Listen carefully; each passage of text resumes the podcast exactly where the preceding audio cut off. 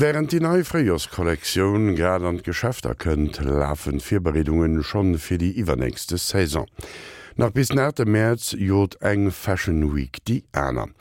An ihrer neuer Serie kann den Modesünde sein, geheit Angelika Tomir Black op dat, wat in en Dauders an erklärt fir wat den Trend vun Haut muss schon kann en Trend vu Göster sinn. Lapisblau, Primelgelb, Haselnuss, Kale und Flame sind die neuen Trendfarben der Saison. Das absolute Must-have für Frauen sind Kleider, Blusen und Jacken mit sogenannten Statement-Ärmeln. Zuerst die gute Nachricht für alle Fashion-Fans. Einige Trends unterscheiden sich nur minimal von denen des Winters. Primelgelb und Haselnuss sind kleine Farbabweichungen zu dem, was im Winter Butterblumengelb und Iced Coffee hieß. Das Trendgemüse Grünkohl, englisch Kale, verhalf dem Olivgrün zu einer neuen Variante. Neu und gewagt ist das leuchtende Orangerot namens Flame und das kräftige Lapisblau. Hinter dem Begriff Lapisblau versteckt sich das International Klein Blue, das sich der französische Maler Yves Klein 1960 patentieren ließ. Fazit: kleine Abweichungen und viele neue Begriffe für mehr oder weniger alte Hüte. Und auch die Statementärmel sind nicht wirklich neu. Sie wurden bereits letztes Jahr auf den Laufstegen gesichtet und tauchten im Winter vermehrt in den Läden auf. Zu dumm nur, dass der butterblumengelbe Pulli mit den extrem langen Ärmeln und der olivgrüne Parker im Sommer zu warm sind. Und Pech für all diejenigen, die letzten Sommer noch auf Koralle oder leuchtend grün gesetzt haben. Also muss was Neues her. Wer in sein will, muss zahlen. Kleidung ist schneller out, als man sie abtragen kann außer man setzt auf Klassiker. Doch selbst der Trenchcoat, der Anzug oder die Jeans tragen deutlich erkennbar die Zeichen ihrer Entstehungszeit. Auch wenn es nur kleine Abwandlungen sind, wie der große Kragen und der weite Schlag der 70er Mode oder die Schulterpolster der 80er. Die galten bis vor kurzem als Modesünde und werden heute unter dem Etikett Retro vermarktet. Mode ist Wandel, Wechsel, Veränderung. Aber diese Veränderungen gehen relativ langsam vonstatten. Ein neuer Trend macht noch längst keine neue Mode.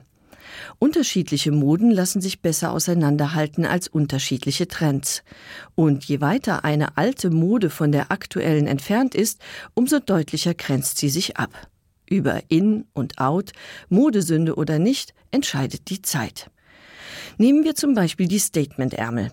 Die waren so lange out, dass sich keiner mehr daran erinnern kann, dass sie mal in waren. Ihren letzten großen Auftritt hatten sie Ende des 19. Jahrhunderts.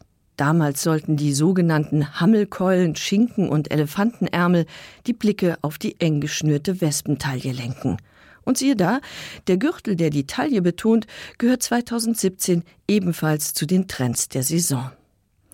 In Frankreich galten die überdimensionierten Ärmel damals als närrisch, vor allem aber waren sie unpraktisch. Arbeiten konnte man darin nicht, aber wer solche Ärmel trug, musste auch nicht von seiner Hände Arbeit leben. Diese Ärmel waren ein Statussymbol, jetzt setzen sie ein Statement. Mode, die unpraktisch ist, aufreizend oder ungesund, wird schnell als lächerlich abgetan oder als anstößig empfunden. So ist es beispielsweise den tiefer gelegten Hosen ergangen. Die Baggy Pants und Hüfthosen waren der Aufreger der 90er Jahre. Aber nicht die Hosen selbst, sondern das, was sie preisgaben, war der eigentliche Stein des Anstoßes. Denn aus den tief sitzenden Hosen quollen Boxershorts heraus und lugten Tangas hervor. Selten zuvor wurden so viele Unterhosen öffentlich zur Schau gestellt. Die Baggy Pants wurden heftig bekämpft, in einigen Gemeinden in den USA waren sie zeitweise sogar gesetzlich verboten. Trotzdem hielt sich diese Mode bis weit in die Nullerjahre. Mit den Hüfthosen und den bauchfreien Tops ging man nicht ganz so hart ins Gericht, insbesondere bei gut gewachsenen Mädchen. Da wurde sogar das Arschgeweih zur Augenweide. Der Po war halt damals das neue Dekolleté. Heute gelten tiefer gelegte Hosen und das Arschgeweih als Modesünden. Beides ist total out.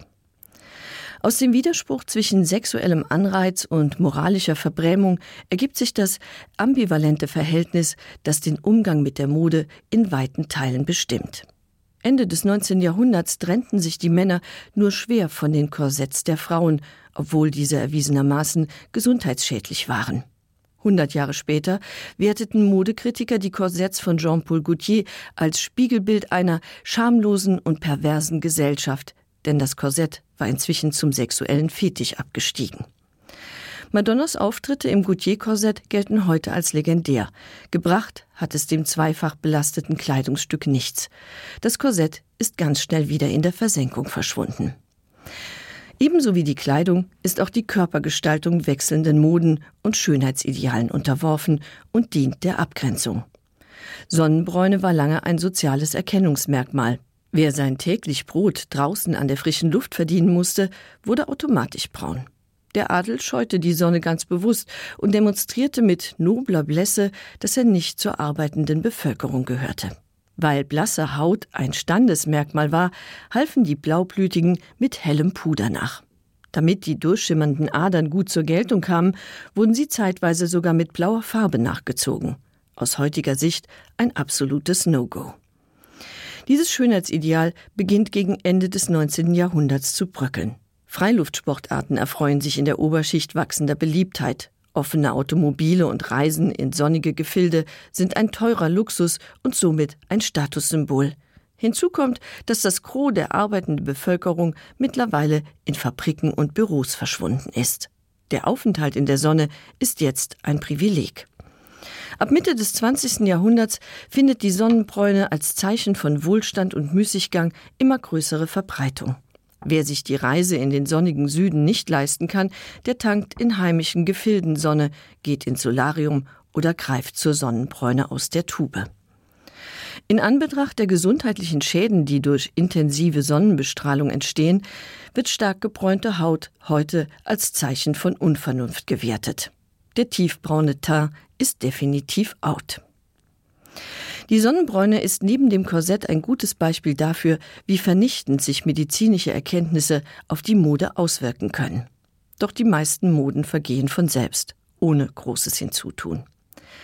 Die treibenden Kräfte des modischen Wandels, das sind nach Ansicht des Psychologen Carlo Michael Sommer die Sättigung mit altem, Neugier und Spieltrieb. Dazu kommen noch soziale Motive wie etwa das Streben nach Differenzierung und Zugehörigkeit. Letzterem schließt sich auch Ingrid Loschek an. Geltungs- und Nachahmungstrieb, geboren aus der Tatsache, dass der Mensch nicht als Einzelwesen veranlagt ist, sind Ursachen für das Verändern der Kleidung und somit der Mode, schreibt sie und erklärt, ein Kleidungsstil gilt als Mode, sobald er zumindest von einer größeren Gruppe der Gesellschaft angenommen ist. Allerdings muss er dafür eine Grundvoraussetzung erfüllen. Laut Loschek kann sich ein Modevorschlag nur dann durchsetzen, wenn er mit dem Zeitgeist korrespondiert. Die Professorin für Modegeschichte und Theorie differenzierte zwischen dem, was auf dem Laufsteg präsentiert wird, und dem, was letztendlich in der Massenkonfektion ankommt. Während die Designermode ständig neue Vorschläge mache, verharre die Konfektionsmode in relativer Trägheit.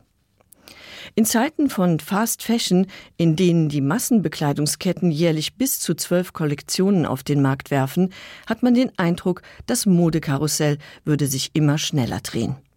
Doch wenn man genau hinschaut, handelt es sich bei der neuesten Mode oft nur um einen Trend, eine kleine Abwandlung des bereits Dagewesenen.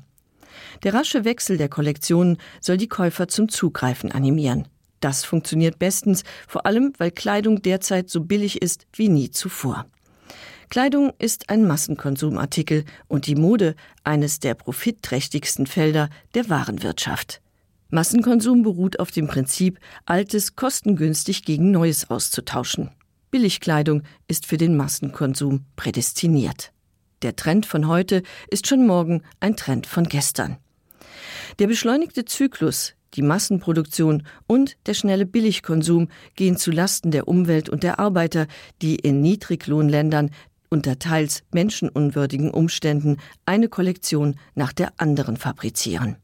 Den Wandel der Mode treibt Fast Fashion nicht voran, denn die sogenannten Trends sind nichts weiter als ein Marketingtrick, um ein buntes Allerlei an die Kundschaft zu bringen. Vom ethischen Standpunkt aus betrachtet ist Fast Fashion eine Entgleisung. Wenn es heute eine Modesünde gibt, dann ist das der Konsum von kurzlebiger Massenware. Selbst in den großen Modehäusern findet derzeit ein Umdenken statt. Statt bisher vier bis acht Kollektionen wollen einige nur noch zwei Kollektionen pro Jahr präsentieren. Das ist nicht nur deutlich kostengünstiger, dadurch können die Modeschöpfer ihre Ideen auch genauer ausarbeiten und besser bündeln. Wer weiß, vielleicht entsteht ja auf diese Weise mal wieder ein Trend, der eine echte Trendwende auslöst und zu einer wirklich neuen Mode führt. Übrigens, Designer wie Issy Miyake und Martin Magiela haben immer nur zwei Kollektionen pro Jahr entworfen. Aber die wollten auch keine Trends schaffen, die eine Saison in sind, sondern Mode kreieren, die alle Wechsel übersteht und dauerhaft Bestand hat. Also eigentlich das genaue Gegenteil von Mode. Fast Fashion also schlecht hin das de Fazit vun der Angelika Tommy hirem Beitrag iwwer Schnelllewigkeit vun Trans an der Vergleichsweis Lösemwandel vun der Mod.